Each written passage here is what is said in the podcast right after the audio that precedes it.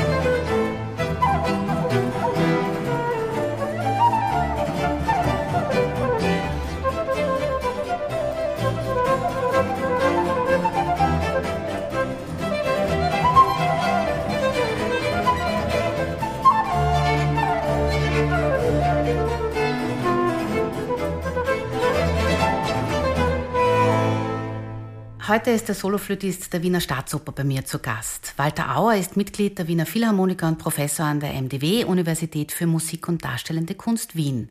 Neben seiner Orchestertätigkeit ist er international gefragter Solist und widmet sich auch der Kammermusik in verschiedensten Formationen. Walter, das erste Barockmusikstück, das ich hier besprochen habe, war eine Arie von Georg Friedrich Händel. Ein Klagelied in einer Dur-Tonart. Heute ist das jetzt umgekehrt. Die Badinerie ist in einer Molltonart geschrieben, vermittelt aber Freude und Leichtigkeit. Aber leicht zu spielen ist es nicht, oder? Nein, leicht zu spielen ist es gar nicht. Egal, ob ich es jetzt auf dem Traverso spiele, auf der modernen Flöte. Bach hat hier schon, äh, obwohl er es schon vereinfacht hat, weil nämlich die Urfassung der H-Moll-Suite war in A-Moll und das noch ohne Flöte. Also dem ganzen, dem ganzen Werk liegt eine Streicherfassung zugrunde, ohne Flöte, in A-Moll. Und wir haben ja kein Autograph. Es ist ja verschollen. Wir haben nur den Abdruck der, der, der Erstausgabe. Und er muss doch einen sehr guten Flötisten gehabt haben, gekannt haben, für den er dann diese Fassung erstellt hat. Und wie es ganz normal oft im Leben ist, der hat sich das sicher angeschaut und hat sich gedacht, Maestro, A-Moll auf der Traversflöte mit dieser einen Klappe, das ist mühsam, aber H-Moll geht viel besser, geht viel leichter. Auch die Nähe zu D-Dur, was gut liegt am Traverso Und deswegen macht die Fassung in H-Moll auch besonders Sinn. In dem Fall, obwohl es dann die grifftechnischen Besonderheiten gerade in der Batterie auch nicht wirklich einfacher macht. Jetzt auf der Traversflöte oder auf der Moderne? Eigentlich auf beiden. Auf beiden. Auf beiden Flöten, ja. Man muss sich, die Traversflöte hat ja quasi nur Löcher und eine kleine Klappe. Und quasi die, die, die Griffkombinationen sind gerade in der rechten Hand quasi zur modernen Flöte umgedreht, äh, Fis und F. Und gerade im zweiten Teil der Bannerie ist es einfach nicht leicht zu greifen, egal auf welchem Instrument. Natürlich die, was wir jetzt hören, heute hören werden, das sind alles fantastische Flötisten, die ihre Instrumente beherrschen, die das toll spielen. Aber das hat jeder sicher viel geübt. Das hat jeder sicher viel geübt. Ja, das ist ganz klar. Wie ist denn das? Jetzt haben wir von den Tonarten gesprochen. Die, die Traversflöte ist ein altes Instrument, da ist die Stimmung natürlich anders. Wenn wir jetzt die Aufnahmen also, genau hintereinander hören würden. Genau, dann fällt uns einmal auf, dass natürlich die Traversflöte auf einmal im 415, wir sind ein Halbton tiefer mhm. als das moderne Instrument. Und deswegen bekommt auch die, die Klanglichkeit, die Klangfarblichkeit, auch das Traverso an sich eine, eine ganz eigene äh, Klangschönheit, auch eine, eine, eine Klangwelt, die uns, die uns einfach sehr zu Herzen geht. Und das finde ich auch das ganz, ganz Besondere daran. Ne? Es ist ja, wir sprechen jetzt über die Badenerie, das letzte Stück der ganzen Hamoll-Suite das möglicherweise kürzeste Stück. Ich habe es jetzt gerade einmal gespielt, gestern kurz, eine Minute 17 dauert es bei mir zufällig. Mhm. Also, mit Wiederholungen Mit Wiederholungen, ja. ja. Es dauert der erste Teil so, dauert nur 15 Sekunden, die ersten 16 Takte, also sind mhm. 30 Sekunden dauert der erste, also plus minus natürlich wie immer. Je größer die Besetzung, desto langsamer das Tempo. Je halliger der Saal, desto langsamer das Tempo. Also das sind immer die Faktoren natürlich, die ausschlaggebend sind. Aber wie du richtig sagst, es, dieses, dieses Stück hat sich in, in, das, in die Historie und das Gedächtnis und das Kulturgut eingebrannt und gehört richtigerweise zu den populärsten, bekanntesten und berühmtesten Stücken der Barockmusik überhaupt. Überhaupt, ja. Überhaupt, ja. ja. das finde ich auch sehr interessant, weil die anderen Stücke, natürlich kann man sich jetzt die ganze Orchestersuite anhören. Die anderen Stücke, es ist auch alles sehr gefällig und wunderschön. Wunderschön, und aber, aber Johann Sebastian Bach trifft hier einen Nerv, der, glaube ich, einfach auf, auf mehreren Ebenen überzeugt.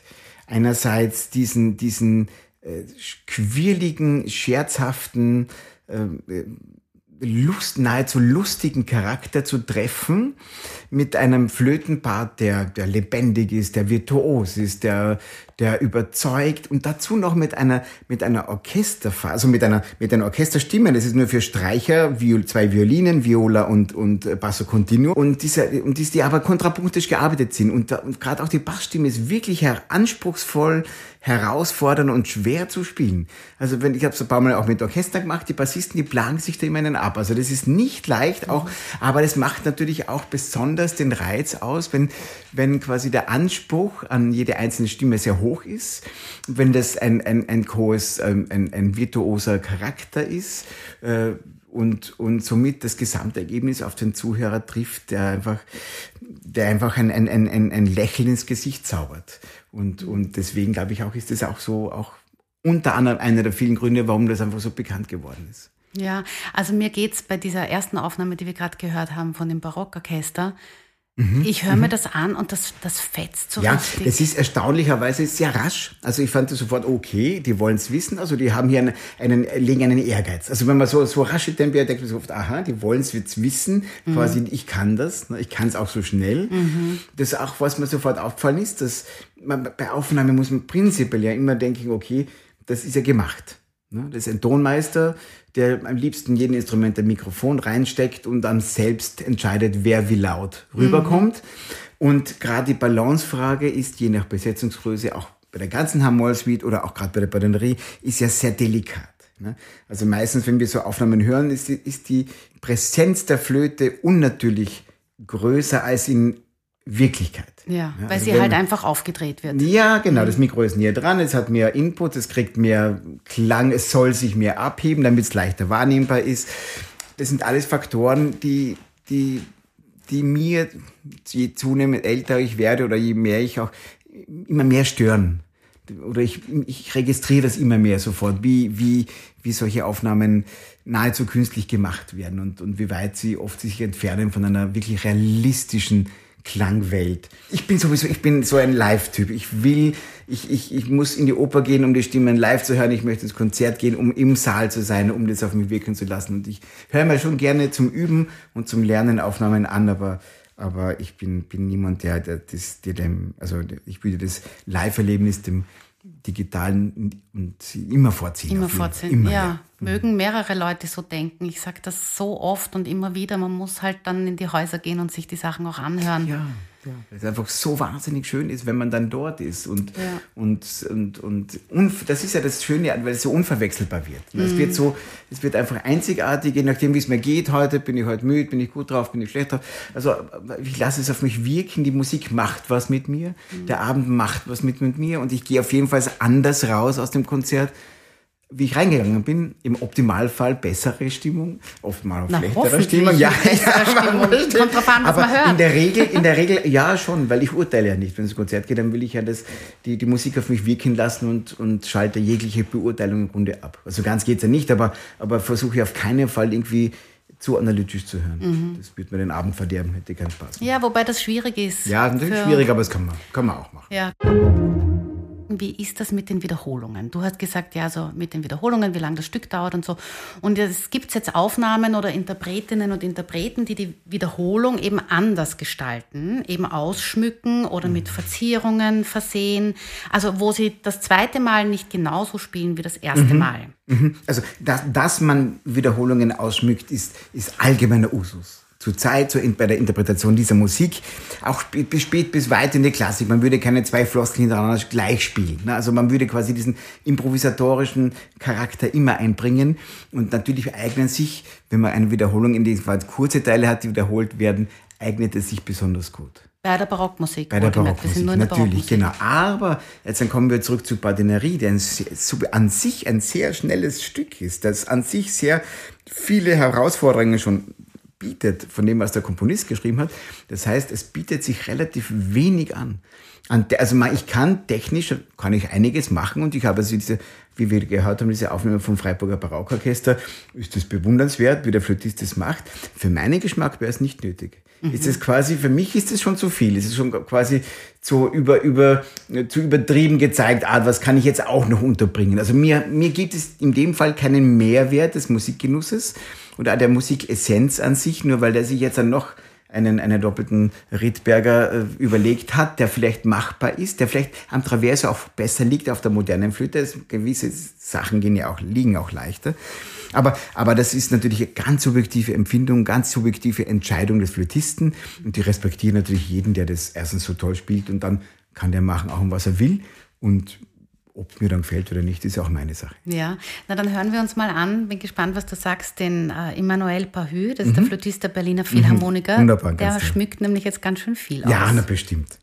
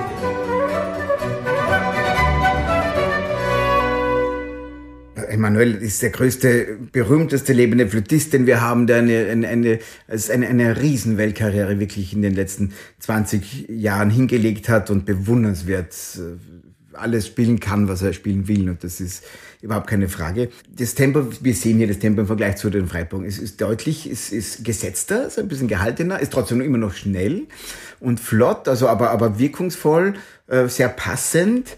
Man hört die Stimmen sehr transparent aufgenommen ein bisschen hallig, es dürfte eine Kirche gewesen sein, mhm. möglicherweise, oder der Tonmeister hat ein bisschen Hall dazu gemischt, also man hat so den Eindruck.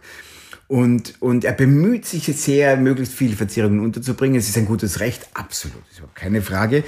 Äh, ob, das, ob es das Stück dadurch besser macht, das stelle ich jetzt wieder in den Raum, das darf ich auch. Mhm. Aber, aber wenn er die Lust dazu das hat, so zu machen, äh, ist es auf jeden Fall sein, sein Ding. Es würde mich interessieren, wenn ich jetzt, ich könnte ihn ja mal fragen, äh, ob er das jetzt immer noch so machen würde. Das ist ja auch oft so eine Frage des, ich wollte gar nicht sagen des Alters, aber auch des, ein, ja, schon, Erfahrung und man hat mal Lust, sowas zu machen und dann, ich habe ich, hab mich kaum vorbereitet auf die Sendung, aber ich habe eine, eine Aufnahme mir angehört, Aurel Nicolet, uralt Aufnahme aus den 60er Jahren. Emanuel war bei ihm, hat bei ihm auch studiert, ich habe auch bei ihm Unterricht gehabt und der verziert so gut wie überhaupt nicht. Mhm. Und das ist die, und das, die Essenz der Musik ist so auf den Punkt gebracht, dass das, was ich dann auch so ganz überzeugend finde. Aber wie gesagt, das ist die persönliche Entscheidung jedes Flüchters. Ja.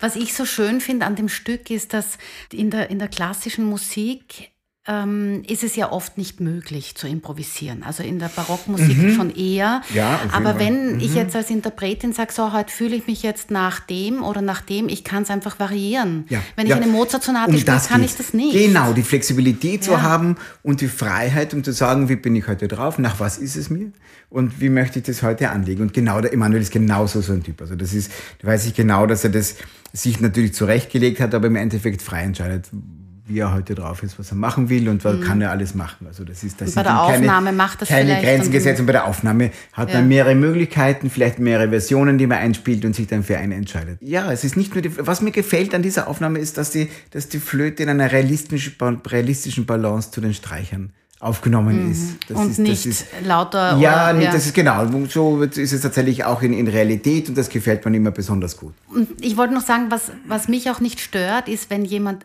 wirklich gut am Instrument ist, wie er ja ist, wie du gerade gesagt hast, warum soll man nicht seine Virtuosität zeigen? Absolut, gerade in so absolut. einem Stück. Ja? Genau, genau. Also das ist, das ist absolut. Das ist ist sein, sein absolutes Recht und mhm. sein, sein. Aber wir, wir würden ihn gerne fragen, wie wir, wie wir das heute, weiß nicht, von wann der aufnehmen ist, zehn Jahre später, was denkt er drüber? Ja. ja und das oft, man weiß es von einem selber, hat man auf einmal andere Sichtweisen, andere denkt sich andere Sachen, hat mehr Erfahrung oder, oder denkst du, nein, genau, ich würde es genauso wieder machen. Ja, aber das ist selten, dass man sagt, ich ja. würde es genau wieder Nein, ich glaube, das ist auch oder? selten. Ja. ja.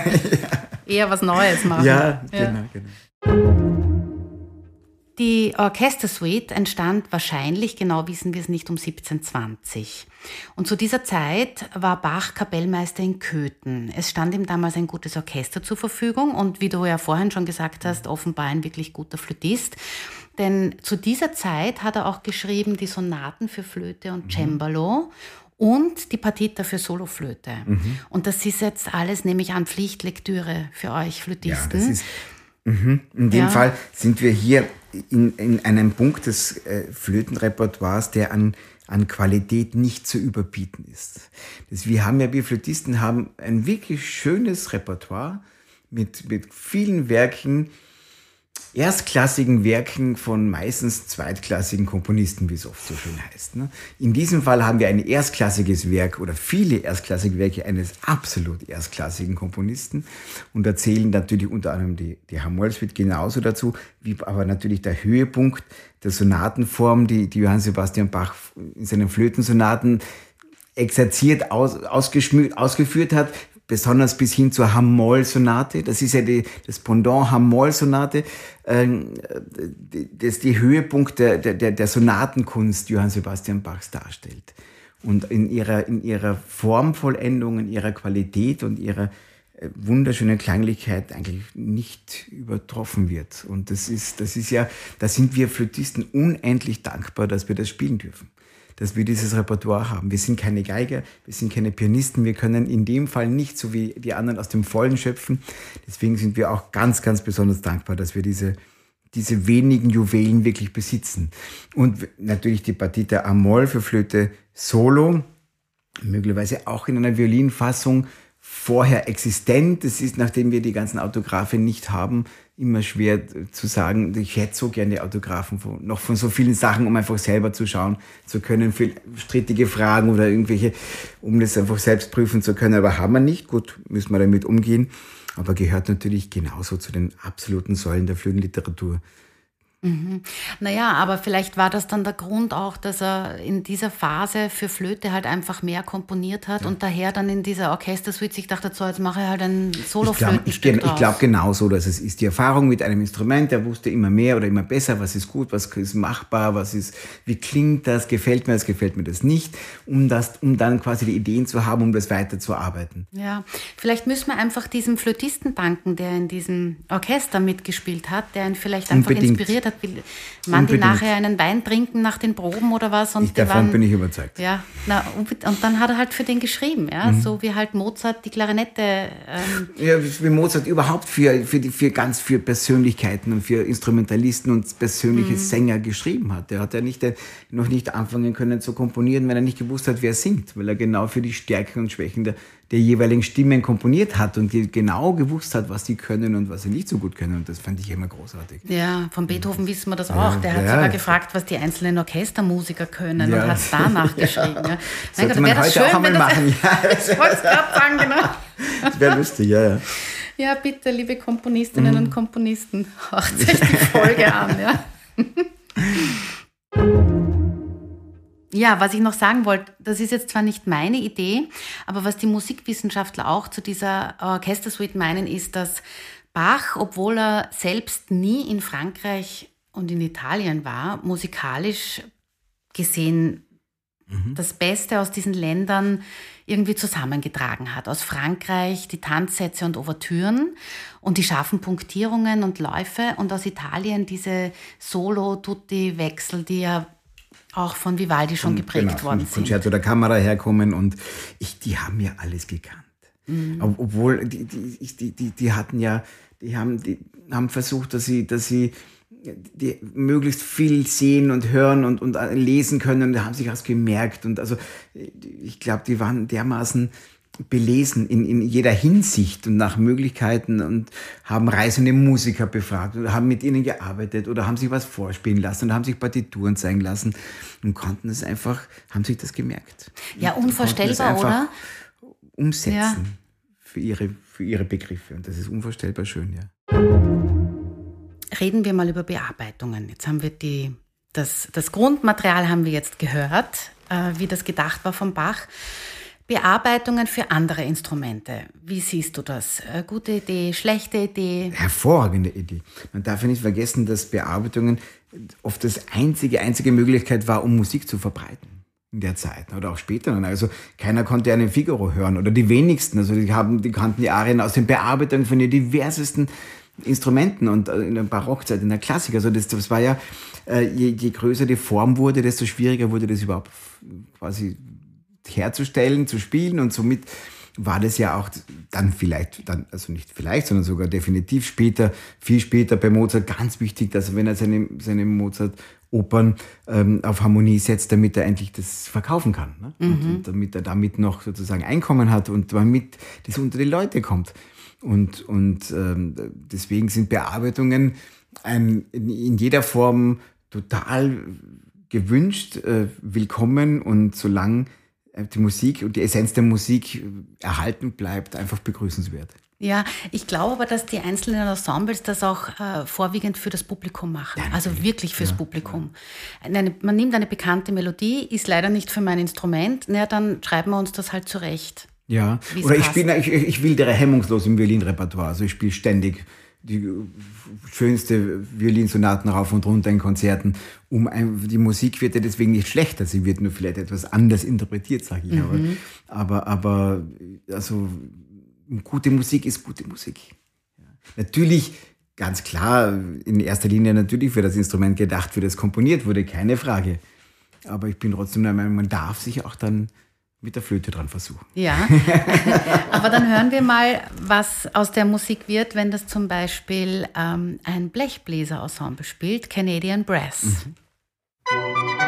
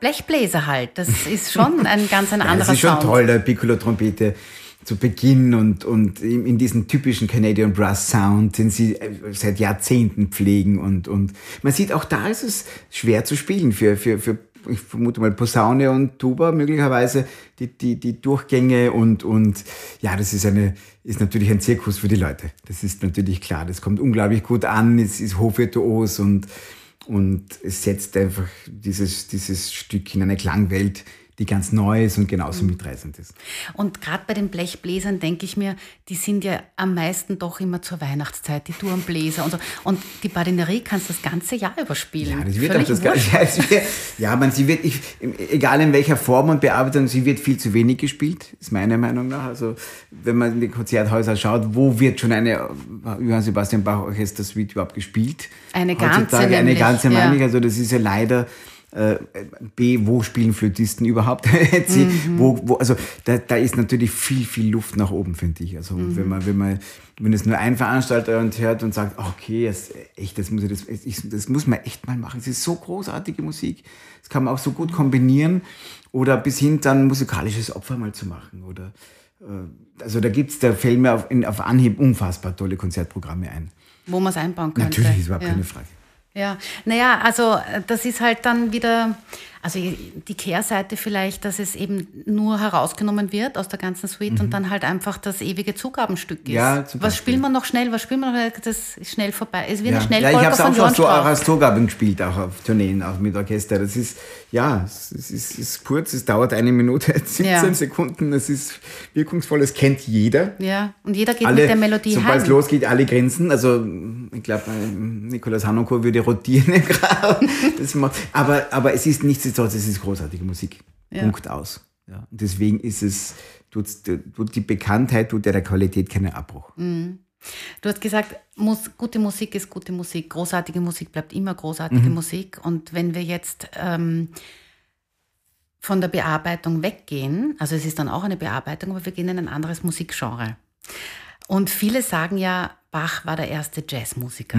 Haben wir alle schon oft gehört. Ich weiß jetzt nicht, wer es wirklich als erstes gesagt hat. Das sagen ganz viele Jazzmusiker in Interviews und jeder nimmt sich diesen Satz. Ich habe ihn auch schon oft gesagt, diesen Satz. Ähm, die Ähnlichkeit zwischen dem Generalbass in der Barockmusik und den Basslinien im Jazz. Der Aufbau von einer Phrase, das sind immer acht oder 16, 32 Takte. So improvisiert man dann auch. Das ist eben auch bei Jazz-Improvisationen so. Und deshalb hören wir uns jetzt eine Sinti-Band an, die Rosenbergs.「フフフフフ!」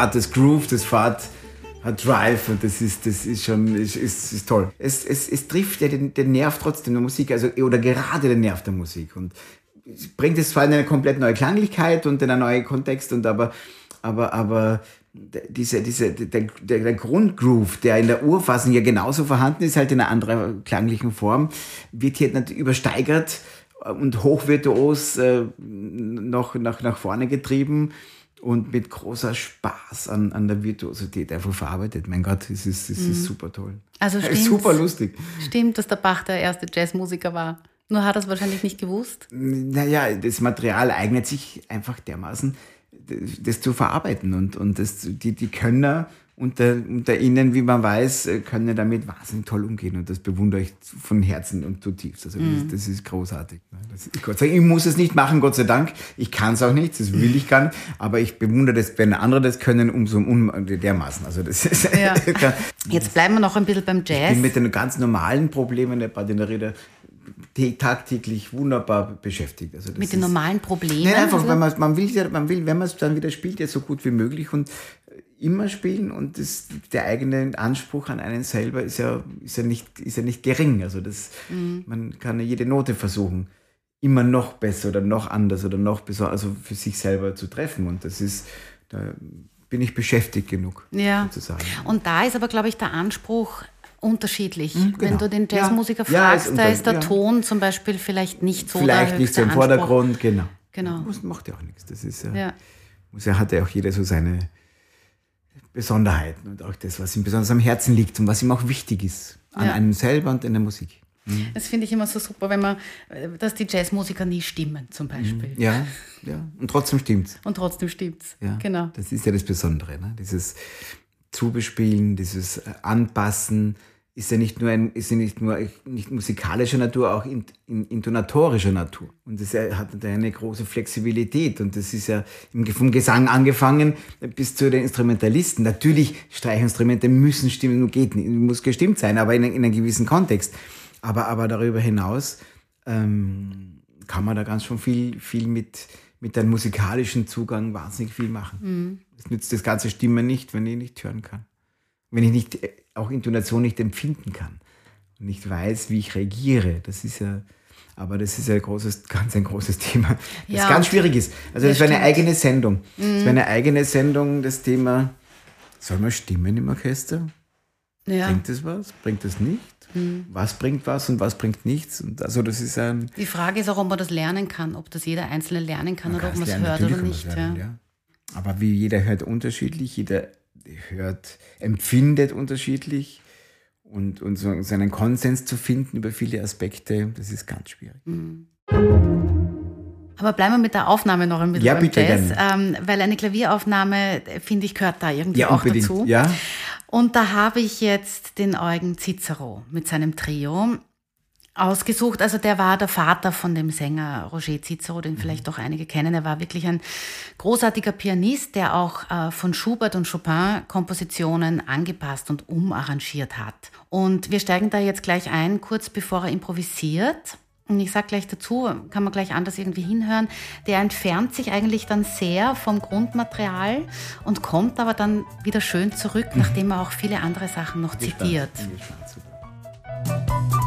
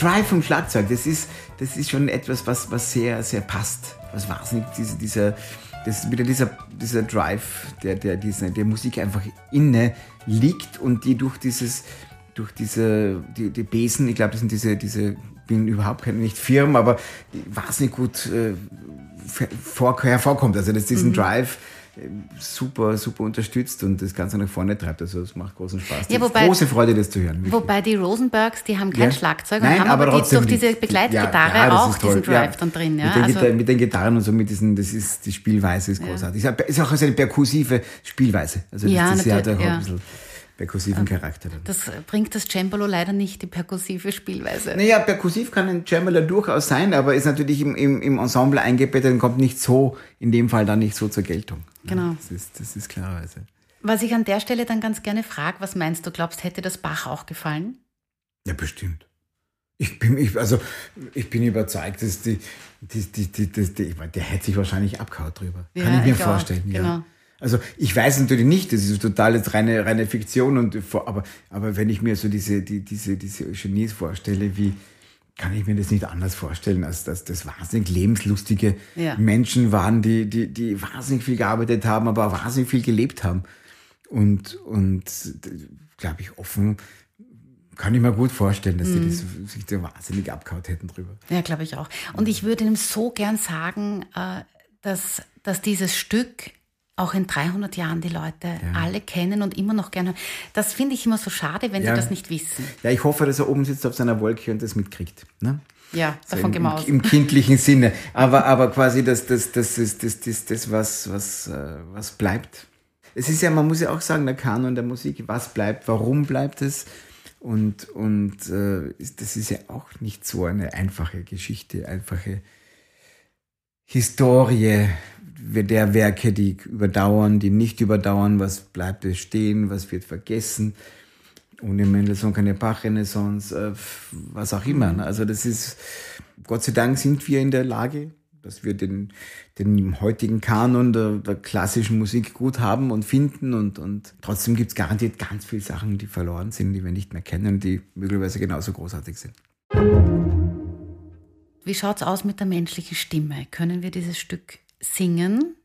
Ja, bestimmt. Also du musst das jetzt nicht singen. Nein, nein, nein, nein, nein, Gott, ich kann auch nicht singen. Ich, das ist ja, also ich weiß, was ich kann, aber ich weiß ganz genau, was ich nicht kann. Ja, nein, singen du musst nicht dazu. singen. Also ich habe jetzt natürlich einen anderen, der singt, und mhm. zwar die A Cappella-Gruppe, die Swingle Singers. Ja, ja.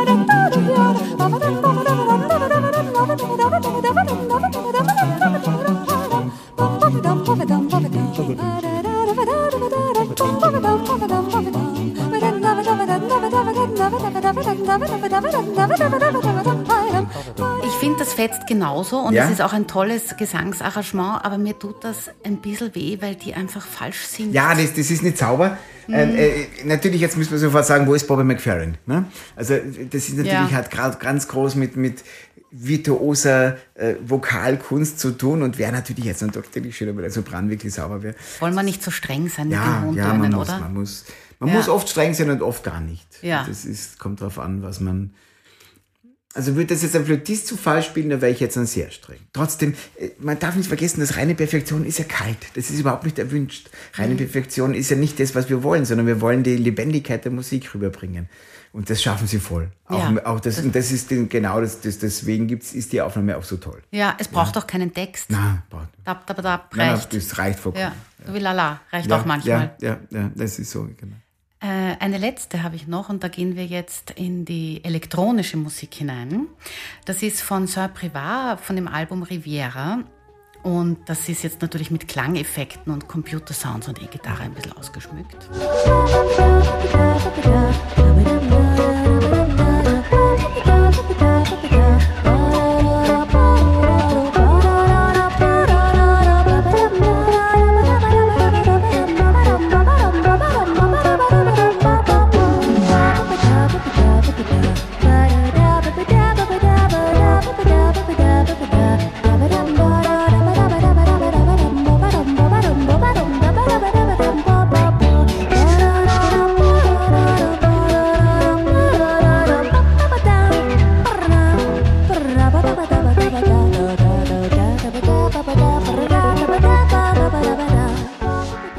Es ist so schön, weil die menschliche Kreativität hat so viel Potenzial und es gibt so viele Ideen von tollen Musikern, die sowas umsetzen wollen. Und ich denke mir immer, es ist, ich würde nur dem Komponisten noch die Tantiemen vergönnen. Ja. Sozusagen, was aus seiner Melodie, aus seinem Einfall, aus seinem, was er in sich gedacht hat und niedergeschrieben hat, was daraus weltweit gemacht wird toll, toll, was, was, was, was, was, wie viel unterschiedliche Versionen wir jetzt hören durften und, und einem, also eine zaubert mehr Lächeln ins Gesicht als die andere und, ja.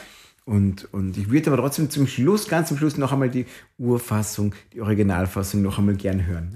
also, um wieder zurückzukommen zum Original, zum Ausgangspunkt, um den, um den Kreis zu schließen. Und, und, ja, das machen wir. Das machen wir am Schluss. Genau. Das machen wir. Aber ja. zuerst frage ich dich noch ja, was bitte. anderes, bevor wir dann noch einmal die Traversflötenaufnahme mhm. hören. Wieso sollen sich die Menschen denn überhaupt Flötenliteratur anhören? Die, die Flöte ist ein wahnsinnig schönes, gar nicht schönes Instrument, aber ein wahnsinnig interessantes Instrument. Es ist ein, ein es hat viele Vorteile. Es ist ähm, handlich. Es ist leicht zu transportieren. Man kann es gut auseinanderbauen. Man kann es überall mitnehmen. Du brauchst kein Rohrblatt, was selber. Ich brauche kein Rohrblatt, das ist ganz ein wichtiger Punkt mhm. bei dem Ganzen. Andererseits habe ich damit auch keine Entschuldigung. Mhm. Das kann man immer alles aufs, immer kann man immer alles aufs Rohr legen. Immer ist es Material schuld, das mhm. ist ja klar. Andererseits haben wir, wir haben zudem ein Instrument, wo wir jede Note, jeden Ton mit unserem eigenen Atem produzieren.